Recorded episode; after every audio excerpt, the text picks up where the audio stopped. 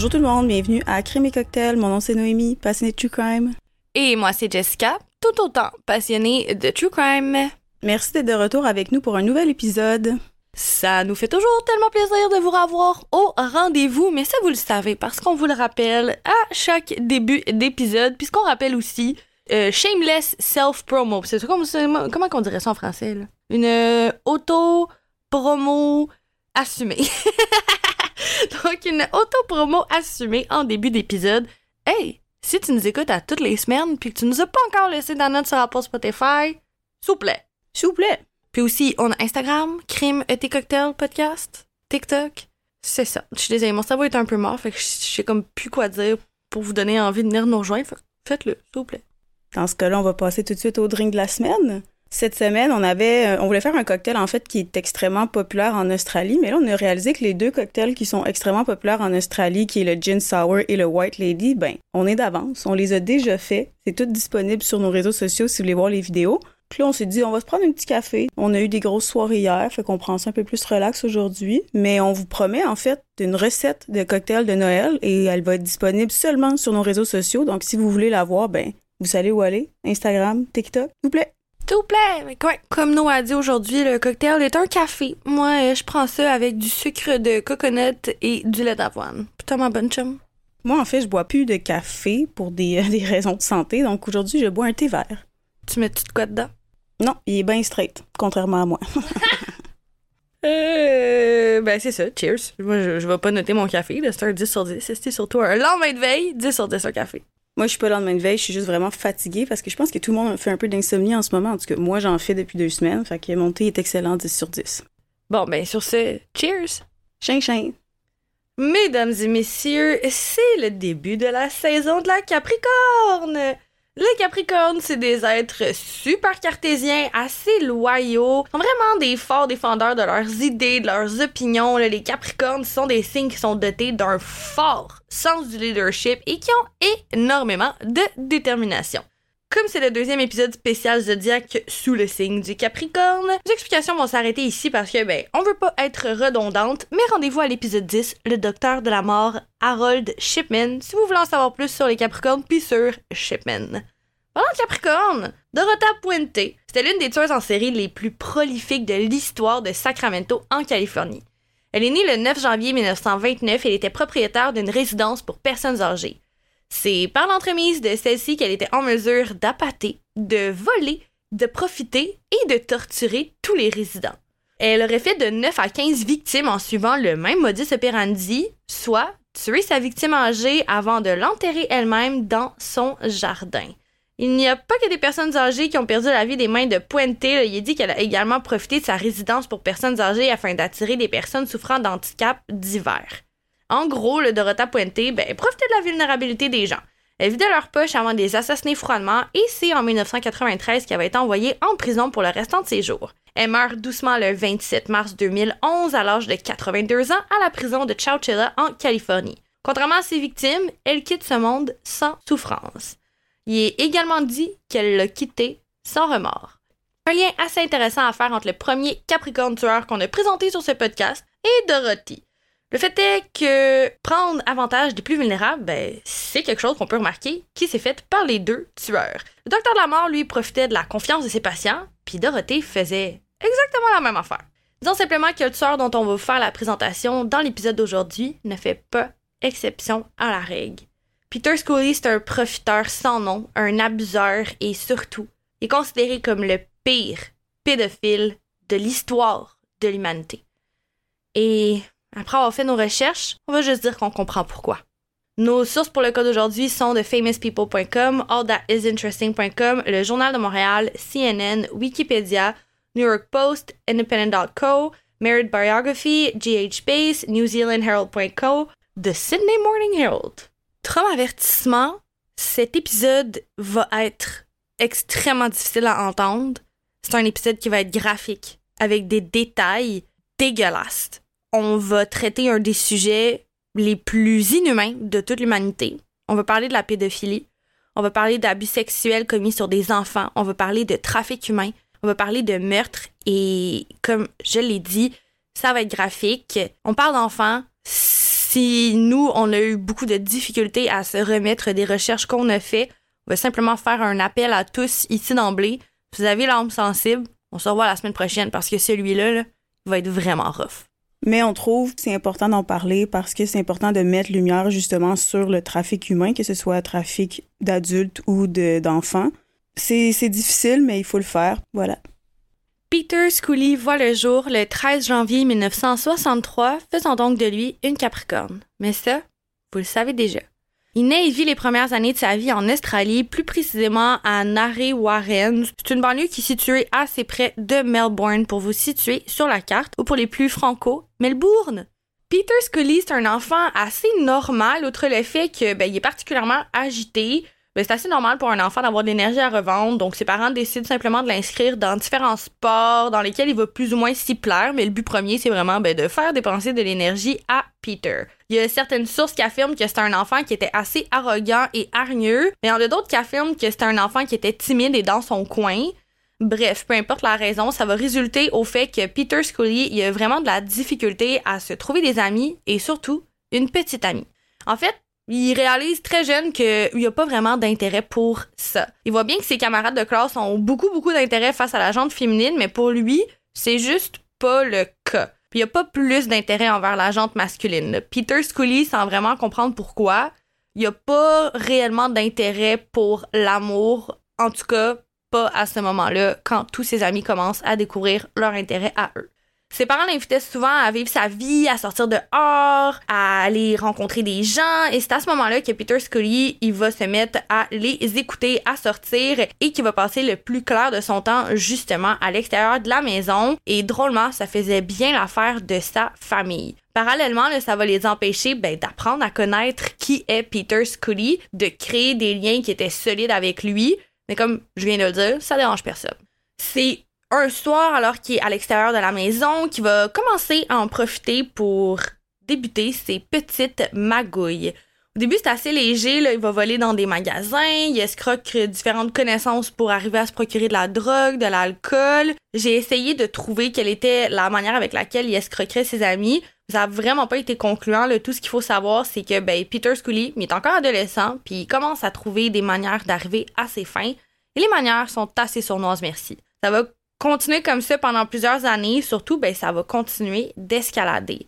Peter Scully, il voit toujours plus grand. Il arrive même à tellement bien gagner sa vie qu'il va se permettre d'abandonner ses études et il va pas obtenir ce qui est l'équivalent de son diplôme d'études secondaires et donc il va se faire refuser l'accès à l'université. Ça va pas l'empêcher de se frayer un chemin jusqu'aux plus grosses têtes de l'immobilier de l'Australie en entier. Peter Scully a des habiletés de manipulation hors pair et il va s'en servir dès un plus jeune âge pour avoir les bons contacts dans son téléphone. C'est au fil des années à manipuler, mentir, frauder qu'il va développer encore plus ben, les habiletés de manipulation. Bientôt, Peter Scully, ça va être une bombe à retardement qu'on doit redouter autant que la bombe nucléaire elle-même. Comme l'a démontré la commission Charbonneau ici au Québec, ben, le domaine de la construction, c'est un domaine où il y a beaucoup, beaucoup d'argent à faire et de l'argent sale aussi. Mais il y a aussi beaucoup d'argent à perdre et ça, Peter le remarque rapidement à son avantage. C'est assez flou de avec certitude quel genre de petite arnaque Peter s'était développé, mais le fait est que c'est associé avec des grands, grands noms de l'immobilier, de la construction et qui en a obtenu énormément d'argent. Il y a un de ses associés qui avoue que Peter l'a escroqué pour environ 200 000 dollars. Ça, c'est juste la pointe de l'iceberg. Au total, il y a 20 investisseurs qui ont été arnaqués par le Capricorne maléfique. L'enquête qui a débuté en 2009 a démontré que Peter Scully est coupable d'avoir arnaqué ces 20 entités pour une valeur d'au moins 2,6 millions de dollars et ça se rapproche très dangereusement du 2,7. On pourrait se dire que la fraude fiscale, l'escroquerie, c'est les seules manières pour Scully de remplir ses poches, mais non. Je l'ai dit, Peter Scully voit toujours plus haut. Peter Scully en veut toujours plus. Il y a encore une autre petite zone grise ici. Il y a quelques sources qui mentionnent que Peter Scully va avoir rencontré sa femme Ling lors d'un voyage en Malaisie.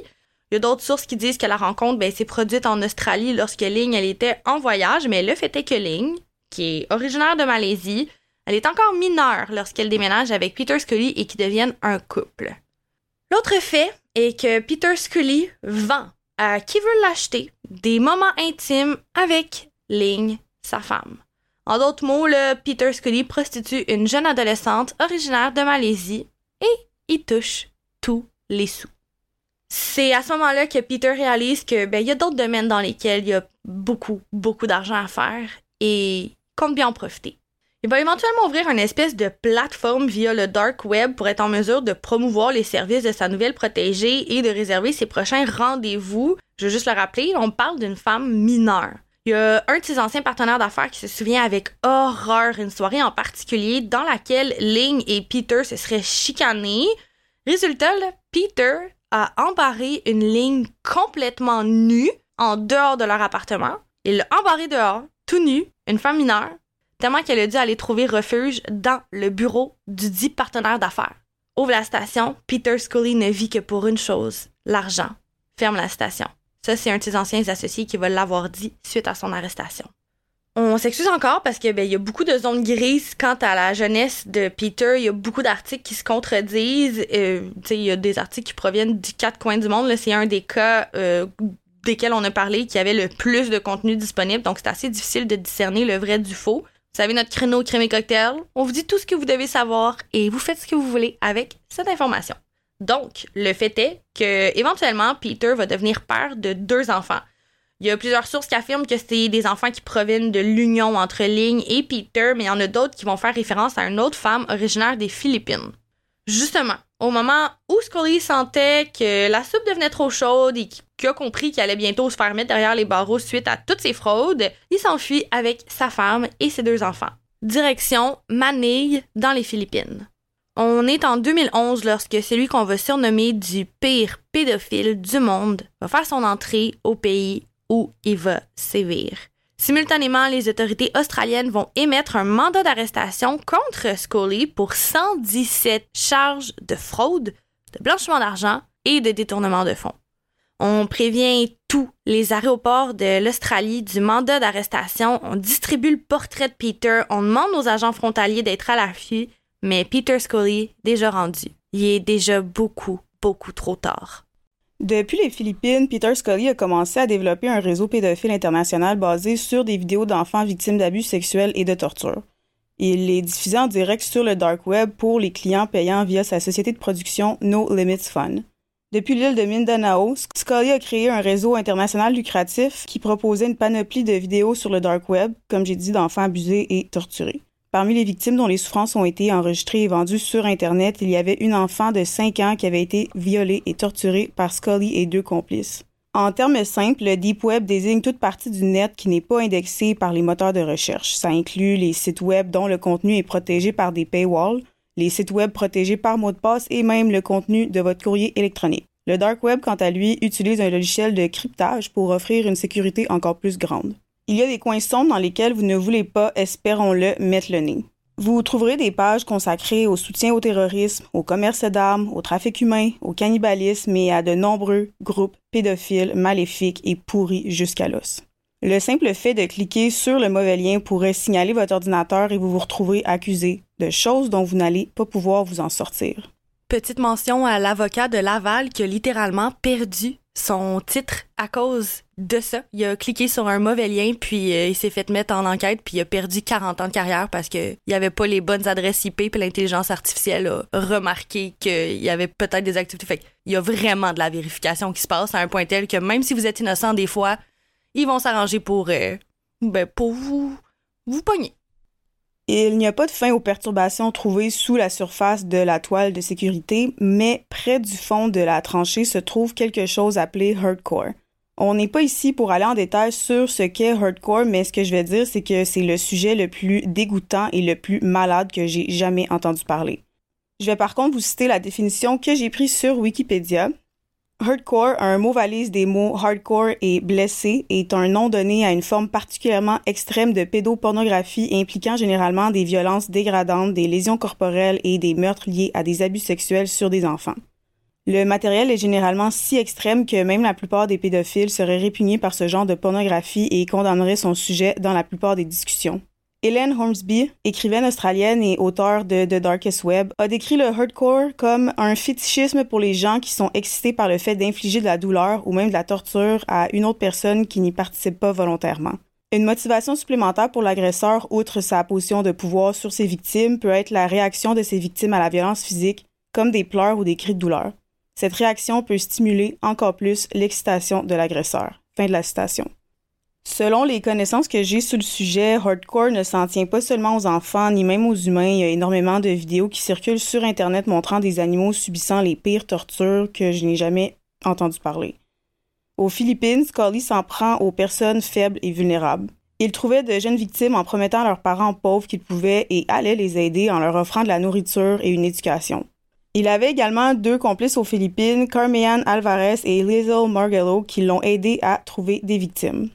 Les deux femmes sont apparues dans les vidéos démoniaques et traumatisantes de Scully. Le contenu produit par Scully était horrible, même bien pire qu'horrible. Il produisait des vidéos de viol et de torture impliquant des enfants d'âge à peine de 18 mois. Ce dernier serait devenu un producteur de contenu pour Hurt to the Core, un site qui opérait dans les parties les plus sombres du web. La vidéo la plus célèbre produite par Scully était nommée Daisy's Destruction, la destruction de Daisy, qu'il a vendue sur son site à des clients pour 10 000 par écoute.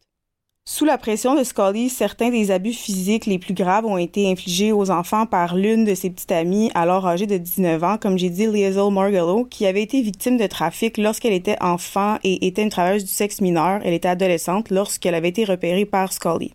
Il la surnommait Lovely. La dépravation présentée dans cette vidéo aurait été si troublante que de nombreux enquêteurs ont cru qu'il s'agissait simplement d'un mythe. Malheureusement, ce n'était pas le cas. Ce trio s'est donc installé à Malabelle pour construire leur business entre guillemets de nature si sombre qu'il est difficile de croire que ça existe réellement. Dans au moins un cas, Peter Scully aurait étranglé une fillette de 11 ans et enterré son corps sous sa maison. Mais le plus inquiétant de tout ça était que, en fait, Scully avait de nombreux clients et que les internautes, comme j'ai dit, payaient jusqu'à 10 000 par vue. Comme vous l'avez probablement deviné, Hurt to the Core tournait autour de Hardcore. Il y avait des forums, un salon de discussion et même l'affichage de choses que la plupart d'entre nous ne peuvent même pas s'imaginer. Il était dirigé par une personne uniquement connue sous le nom de Lux. Avant que Lux ne soit arrêté, les agents fédéraux savaient qu'il vivait à South Moraine, juste à l'extérieur de Melbourne. La maison où ils l'ont retrouvé avait une femme, deux enfants, un fils et une fille. Le père de famille était mécanicien dans la cinquantaine. Il pensait donc que ça devrait être lui. La police savait que Lux ne créait pas le contenu du site, mais il était certainement responsable de tout.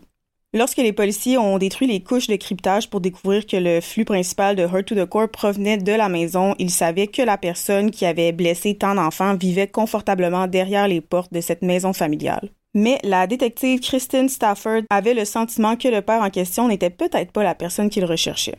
Elle pensait que le véritable coupable derrière l'identité de Lux était son fils de 21 ans, Matthew Graham. Son empreinte en ligne était de taille zéro. Sa présence en ligne était presque inexistante à part un profil Facebook caché derrière la sécurité des paramètres de confidentialité. Que gardait-il si bien caché au juste? En août 2014, la police a perquisitionné le domicile familial et en quelques minutes, leurs soupçons ont été confirmés. Matthew Graham, 21 ans, était bel et bien Lux, le propriétaire de Hurt to the Core. Il n'avait aucun casier judiciaire, c'était un élève vedette quand il était au lycée, il était parfaitement clean, comme qu'on dirait dans le jargon anglais. Il gardait même les petits-enfants de ses voisins.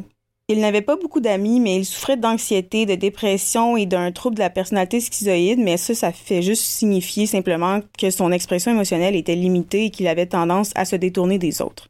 De l'extérieur, c'était une personne un peu un nobody, avec des hautes notes à l'école, mais dans les profondeurs du dark web, c'était l'un des plus gros requins de la piscine, voire de l'océan. Lors de sa garde à vue, il a refusé de déverrouiller son ordinateur portable, mais il a rendu, par exemple, son téléphone ainsi que le mot de passe de ce dernier. Il a dû penser qu'il avait soigneusement lavé et effacé toute trace dans l'appareil hors de la portée de la police, mais il avait tort.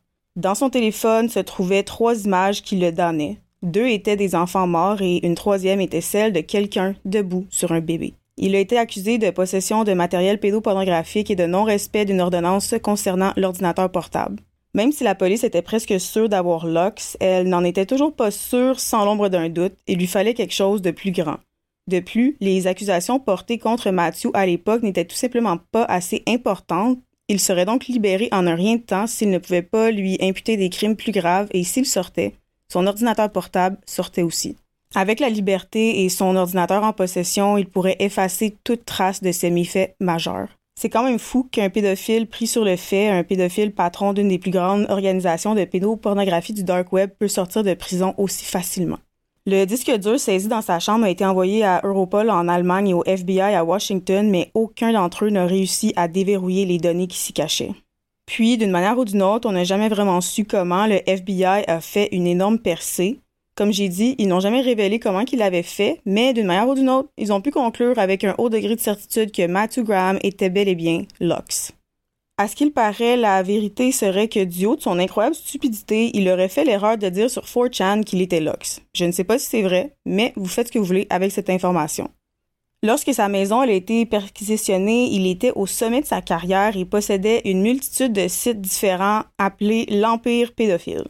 Ces sites recevaient près d'un demi-million de visites par jour. En 2013, il avait nargué les autorités en ligne en disant Ouvre la citation. Eh bien, on dirait que cet empire n'est pas encore tombé. À tous les organismes d'application de la loi qui liront ceci, allez vous faire foutre. Fin de la citation. Il ne savait pas que son empire répugnant était sur le point de s'effondrer. Finalement, il a fini par donner les 64 caractères du mot de passe de son ordinateur portable qui n'était enregistré que dans son esprit avant ce moment-là. Lettres, symboles et chiffres qui étaient la clé pour faire tomber la porte qui gardait son petit empire malade.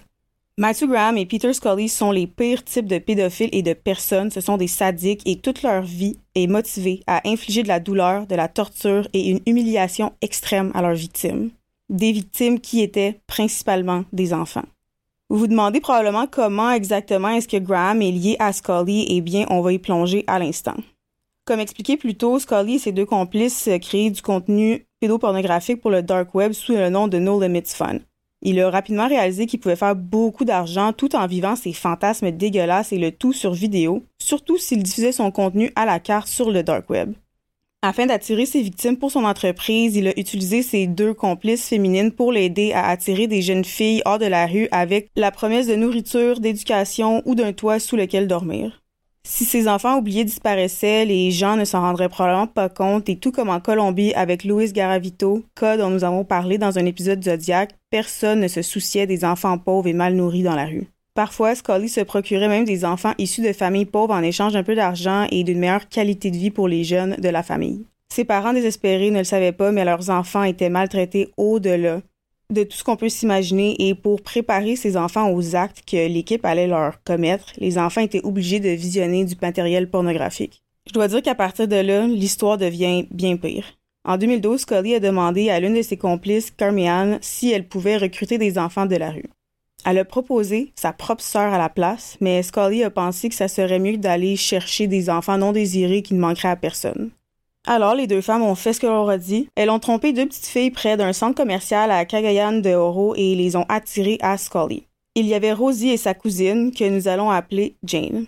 Elles avaient à peu près 9 et 12 ans, à peu près l'âge exact que recherchait Scully. Ce que ces pauvres enfants ont enduré pendant cinq jours est inexplicablement déchirant. Comme j'ai dit, je ne veux pas aller en détail quant à ce que les victimes ont subi, mais j'ai deux choses que je tiens à dire pour démontrer à quel point Peter Scully et ses complices étaient des êtres diaboliques. Le deuxième jour de captivité, Scully a forcé les cousines à creuser deux trous dans la cour arrière, possiblement une punition parce qu'elle avait tenté de s'enfuir. Ces petites filles ont dû creuser ces trous, leur propre tombe, chaque jour de leur captivité. Carmen, elle a tenté d'étouffer Rosie avec un oreiller afin de l'empêcher de crier pendant les sévices qu'elle subissait alors que Peter Scully continuait de l'abuser. C'est arrivé à plusieurs reprises. La soirée du deuxième ou troisième jour de captivité, ils ont forcé les petites à boire de l'alcool et Rosie a perdu connaissance suite à l'intoxication. Elle s'est réveillée le lendemain dans le trou qu'elle avait creusé. Supposément, ses kidnappeurs pensaient qu'elle était morte. Ils étaient même sur le point de la couvrir de terre et ainsi l'enterrer vivante. Narcissiques, diaboliques et manipulateurs, ils ont dit à Rosie qu'elle avait été mise là simplement parce qu'elle n'arrêtait pas de pleurer pour sa mère la nuit d'avant. Ils lui disent qu'ils l'ont forcée à se lever et à continuer de creuser. On ne sait pas comment, l'autre complice de Scully a dit qu'elle était partie depuis deux jours et en voyant l'état des fillettes à son retour, elle les a pris par pitié et les a mises en liberté, et les cousines se sont enfuies. Elles ont couru vers le lieu de travail d'un de leurs parents et quand la police est arrivée à la recherche de l'horrible monstre pédophile, Scully était déjà parti. Liesl n'était nulle part en vue, mais Carmian Alvarez a été arrêté. Les autorités se rapprochaient du trio diabolique. Rosie sa cousine n'étaient pas les seules victimes à avoir échappé à Scully et à ses complices. Comme j'ai mentionné plus tôt, la plus célèbre et horrible vidéo vendue par Scully était la destruction de Daisy. Des gens à travers le monde entier payaient pour regarder cette vidéo, mais les autorités n'auraient jamais su qu'elle existait si elle n'avait pas été mise sur Hurt to the Core par Matthew Graham lui-même, dans l'espoir qu'elle générerait plus de trafic vers son site, et c'est ce qui est arrivé, du trafic avec des sirènes rouges et bleues. Alors maintenant, ils avaient Graham, et grâce à sa stupidité, ils traquaient déjà Scully. C'est grâce à cette vidéo qui a été publiée sur le site tordu de Matthew Graham qui a mis en vedette Scully dans lequel on l'entend prononcer quelques mots qu'on va commencer à s'intéresser à Scully en lien avec le stratagème pédophile. Dans la dite vidéo, on entend Scully prononcer quelques mots et les premiers enquêteurs qui se sont penchés sur le cas qui sont tombés sur la vidéo estiment automatiquement que Scully est néerlandais et donc c'est les autorités néerlandaises qui vont commencer à enquêter. Lorsqu'on détermine que ben, Scully est juste doté d'un fort accent australien, les policiers néerlandais sont déjà tellement impliqués et investis dans l'affaire qu'ils décident de continuer de mettre la main à la pâte. On peut dire ce qu'on veut des autorités policières lorsqu'elles échouent, mais moi je lève mon chapeau aux autorités néerlandaises qui, malgré la distance, malgré les frontières, se sont dit non, la dégueulasserie sans nom, ça va faire parce que quand il s'agit d'abus d'enfants, le désir et l'urgence de les sauver, ça n'a pas de frontières, pas de langage et pas de. On est en 2015 lorsque les autorités policières vont finalement mettre la main sur Peter Scully. Au moment de son arrestation, les rapports d'enquête des policiers décrivent Scully comme étant un des hommes figurant sur la liste des 10 pires pédophiles du monde entier. Les accusations qui sont portées contre Peter Scully sont tellement graves que les Philippines vont considérer un instant réinstaurer la peine de mort simplement pour être en mesure de condamner Peter. La peine de mort a été abolie en 2006 aux Philippines. Lysol Margolo a été arrêté, mais comme les autorités avaient aucune réelle preuve de son implication dans le réseau de pédophilie clandestin, ils vont la laisser repartir. À noter qu'ils l'ont laissé repartir après qu'elle aurait avoué avoir bel et bien travaillé auprès de Peter. À croire que les aveux, ça sert pas de preuve pour incarcérer quelqu'un. Au moment où les accusations officielles ont été portées contre elle et que 16 mandats d'arrêt ont officiellement été émis contre Liesel, c'était déjà enfui. Contrairement à Carmine, Liesel ne semblait montrer aucun remords pour ce qu'elle avait fait. Ensuite, elle a commencé à utiliser le nom Shannon Carpio et elle a prétendu être l'épouse d'un millionnaire français qui travaillait en tant qu'ingénieur de logiciels. Ça me donne un peu froid dans le dos. Elle se considérait même comme une espèce d'influenceuse fitness en ligne. Elle avait une page Facebook, elle partageait son contenu de rêve, ses entraînements, son lunch en mode j'étais une personne parfaite, une vie parfaite, comme si c'était pas une méchante tortionnaire d'enfant. Morale de l'histoire, choisissez bien vos influenceurs, guys. Elle menait une vie littéralement de glamour dans la ville de Cebu dans un appartement de luxe. Après avoir commis toutes ces horreurs, Liesel se prélasse dans des fêtes, elle passe beaucoup de temps à créer du contenu sur ses réseaux sociaux, elle est souvent à la salle de sport qui est soit dit en passant le meilleur gymnase commercial de la ville dans laquelle elle réside. Littéralement, elle vit putain de rêve, elle vit une vie de luxe sur le dos de son argent sale trouve donc moyen de continuer à gagner de l'argent, notamment en offrant ses services en tant que guide touristique. Et elle va offrir aussi à tous ceux qui le désirent un forfait plus intime, on va le dire comme ça. Elle réside en colocation avec une femme qui a absolument aucune idée que sa nouvelle meilleure amie, c'est en fait une personne tordue capable de choses tellement horribles que ben, c'est difficile de trouver les mots pour décrire. Liesel se faisant passer pour Shannon, elle a tissé une toile de mensonges selon laquelle son père était policier. OK. Et sa mère serait une assistante sociale. Liesel est pas mal ironique, hein? Selon sa colocataire, elle aurait effectivement épousé un Français qui a éventuellement quitté le pays pour travailler, mais son identité n'a jamais été révélée. Moi, je veux juste souligner ici que je pense pas que c'est un addon le travail qu'il faisait d'être ingénieur de logiciel. Tout ce que je veux dire. Malgré ce mariage, il paraît que Liesel continuait encore et toujours de parler de sa relation avec son petit ami, Peter Scully. Grâce à sa richesse sale, Liesel traîne sa colocataire dans les meilleurs restaurants, ils séjournent dans les hôtels les plus dispendieux, vont même jusqu'à prévoir des vacances ensemble à Hong Kong, en Thaïlande. Encore une fois, sa nouvelle meilleure amie, elle n'a aucune idée du réel prix derrière tout le luxe qu'elle se fait offrir.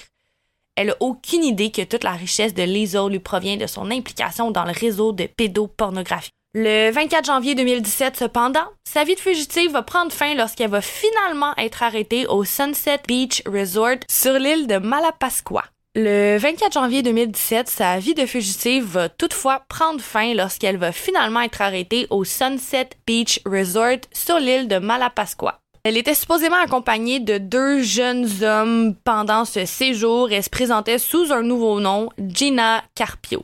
Possédait même un passeport avec ce nom-là. Il est dit qu'elle se dirigeait vers le buffet de déjeuner lorsqu'un agent s'est approché d'elle, lui a demandé si c'était elle, Gina. Répondu oui, elle a été menottée instantanément. Les vacances de Lisa, qui duraient depuis presque deux ans, étaient enfin finies. Il y a une poursuite qui a été intentée pour abus sexuels et physiques sur huit enfants âgés entre 1 à 13 ans. Les actes horribles ont tous été enregistrés sur vidéo et mis en ligne sur Internet. Et ça, ça s'est déroulé entre avril 2011 à septembre 2014. La police allègue que pendant sa fuite, Lisa Margolo a fait en fait continuer à recruter des victimes potentielles pour d'autres films qui devaient être réalisés par No Limits Fun. Même pendant sa garde à vue, Peter Scully continue d'exploiter et de tirer profit de son entreprise maléfique. Continuait de s'enrichir derrière les barreaux. Pendant tout ce temps-là, il communiquait avec Lizzo via WhatsApp, Facebook, Skype. Je le répète, même après son arrestation, Peter Scully continue de gérer son réseau clandestin de pédopornographie, principalement grâce à l'aide de Lizzo. Comme quoi, chaque Jeffrey Epstein a besoin de sa Ghislaine Maxwell. En juin 2018, on va condamner Peter Scully à la prison à vie sans possibilité de libération conditionnelle. Par contre, l'enquête s'arrête pas là. On continue d'éterrer des preuves, de découvrir des atrocités, puis surtout, ben, on réalise que Scully continue encore de gérer son réseau de dégueulasse de derrière les barreaux. L'avocat de Scully se bat d'ailleurs d'arrache-pied pour pouvoir éventuellement arriver à faire tomber la sentence et à faire libérer son client. Il va d'ailleurs, miraculeusement, avoir plusieurs éléments de preuve contre l'homme tordu qui vont avoir été brûlés dans un incendie, incendie très suspect qui est arrivé au courant de l'enquête. Cependant, en novembre 2022, à la lumière de ces dites enquêtes qui ont continué de se poursuivre depuis la sentence de Scully, on rectifie le tir. On le condamne à la prison à vie sans possibilité de libération conditionnelle, mais en plus, on lui rajoute un 129 ans additionnel à passer en prison. Pour ce qui est de Lizo Margallo, on va la condamner à 126 ans de prison.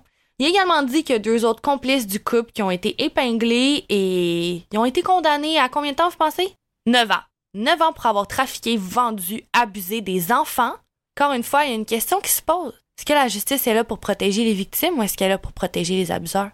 Lisa, une jeune fille de 11 ans qui a été envoyée à Scully en 2012 avec la promesse d'une vie meilleure, a survécu à tout ce qui lui est arrivé, mais de toute évidence, elle s'est retrouvée avec un horrible traumatisme dont elle ne se débarrassera probablement jamais. Elle est maintenant mariée et maman d'un petit garçon, mais malheureusement, celui-ci est décédé. Elle étudiait à l'université, mais elle a été contrainte d'abandonner ses études parce que son financement gouvernemental a cessé lorsqu'elle a atteint l'âge légal. Daisy, 18 mois, a également survécu et elle a été secourue, mais il semblerait qu'elle ait été si gravement endommagée qu'elle ne se remettra probablement jamais complètement de ses blessures, tant physiques que mentales. Malheureusement, Barbie, 12 ans, a connu un sort terrible. Elle a été étranglée à mort avec une corde par Scully devant la caméra avant d'être enterrée dans une tombe peu profonde sous le sol de la cuisine de la maison. Un trou qu'elle a aussi été obligée de creuser elle-même. Les aveux de Liesl Margallo ont conduit les autorités à découvrir son corps. L'une des plus grandes interviews concernant des monstres comme celui-ci a été réalisée via 60 Minutes Australia lorsque Tara Brown a confronté Scully et a démoli ce lâche. C'est clair que son contact visuel ininterrompu associé à ces questions sans faille rongeait son âme. Peter Scully a été contraint de se soumettre au contrôle d'une femme qui n'avait pas peur de lui. Je suis certaine qu'elle a brisé une partie de lui ce jour-là et l'a emporté avec elle. Merci, Tara Brown. Pour vous donner un avant-goût de cette interview qui est disponible sur YouTube, voici ma question préférée qu'elle lui a posée. Ouvre la citation. Quelle a été ta réaction lorsque tu as été arrêté? Est-ce que tu t'es senti aussi pathétique que tu en avais l'air? Fin de la citation. À un certain point, Scully lui demande s'ils ont presque fini parce qu'ils font, selon ses dires, seulement tourner en rond. Il est agité, son inconfort plus visible que la pancarte de Las Vegas la nuit, et on voit le pouvoir et la satisfaction dans les yeux de Tara Brown qui lui répond Ah, je n'ai pas encore tout à fait fini. Puisque No Limit Fun était si lucratif, qui figurait sur la liste des clients de Scully Combien d'autres victimes y a-t-il? Serons-nous un jour C'est ainsi que se termine notre épisode spécial Zodiac pour les Capricornes. Je sais que vous vous attendez à entendre une bande-annonce pour l'épisode de la semaine prochaine parce que ben, c'est ainsi que va notre tradition. Mais mesdames et messieurs, on a un petit cadeau pour vous. Parce que, ben, c'est le temps des fêtes. Puis le 24 et le 25 décembre, on se retrouve pour une nouvelle formule d'épisode. On espère que ça va vous plaire. Puis, dans tous les cas, on se retrouve mercredi prochain et je vais vous présenter un cas assez troublant dans lequel on va toucher meurtre, mais aussi le monde du sport, leur réglementation et leur sécurité. Retrouvez-nous la semaine prochaine pour un nouvel épisode, mais retrouvez-nous dès le 24 et le 25 décembre pour vos cadeaux de Noël. Ah! Crémy cocktail. Cheers, guys! Chien, chien.